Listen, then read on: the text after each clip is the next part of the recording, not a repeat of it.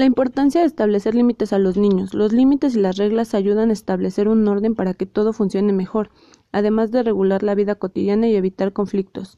Un niño feliz es un niño que necesita sentirse seguro y protegido, y para ello necesita tener límites y reglas.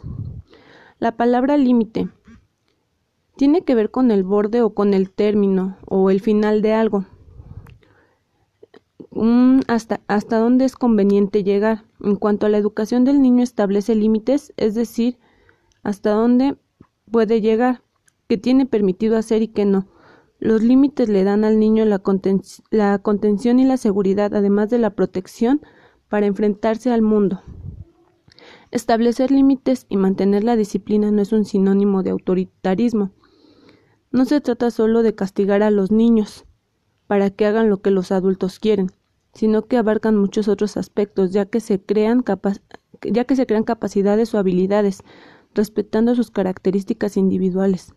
Además se fomenta valores como el respeto, la tolerancia y la responsabilidad. Por eso los límites y las reglas no solo son importantes para la infancia, sino para la vida adulta. Estos son algunos ejemplos de los momentos de la vida en los que los establecen establecer reglas y límites es adecuado según para los niños, eh, primer ejemplo sería el límite de los usos. En su afán por tocar, probar, mover, tirar o levantar algún objeto o alguna cosa, los puede poner en riesgo, ya que hay acciones que los papás deben de restringir, por lo mismo debido al riesgo que, al riesgo que corren los niños al lastimarse a ellos mismos o provocar que alguien más se salga lastimado.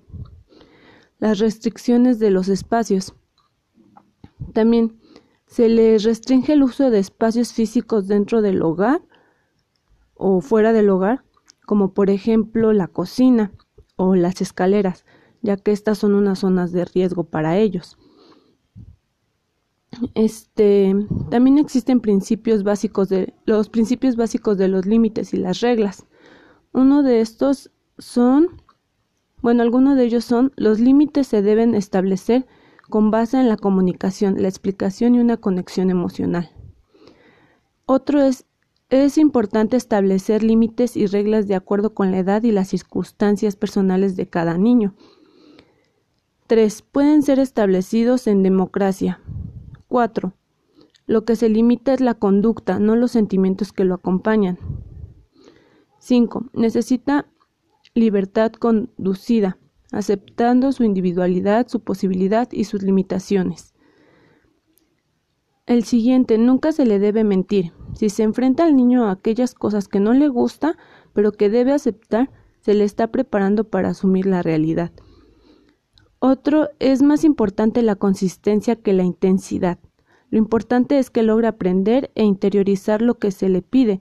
Si no respeta la norma, debe poner consecuencias.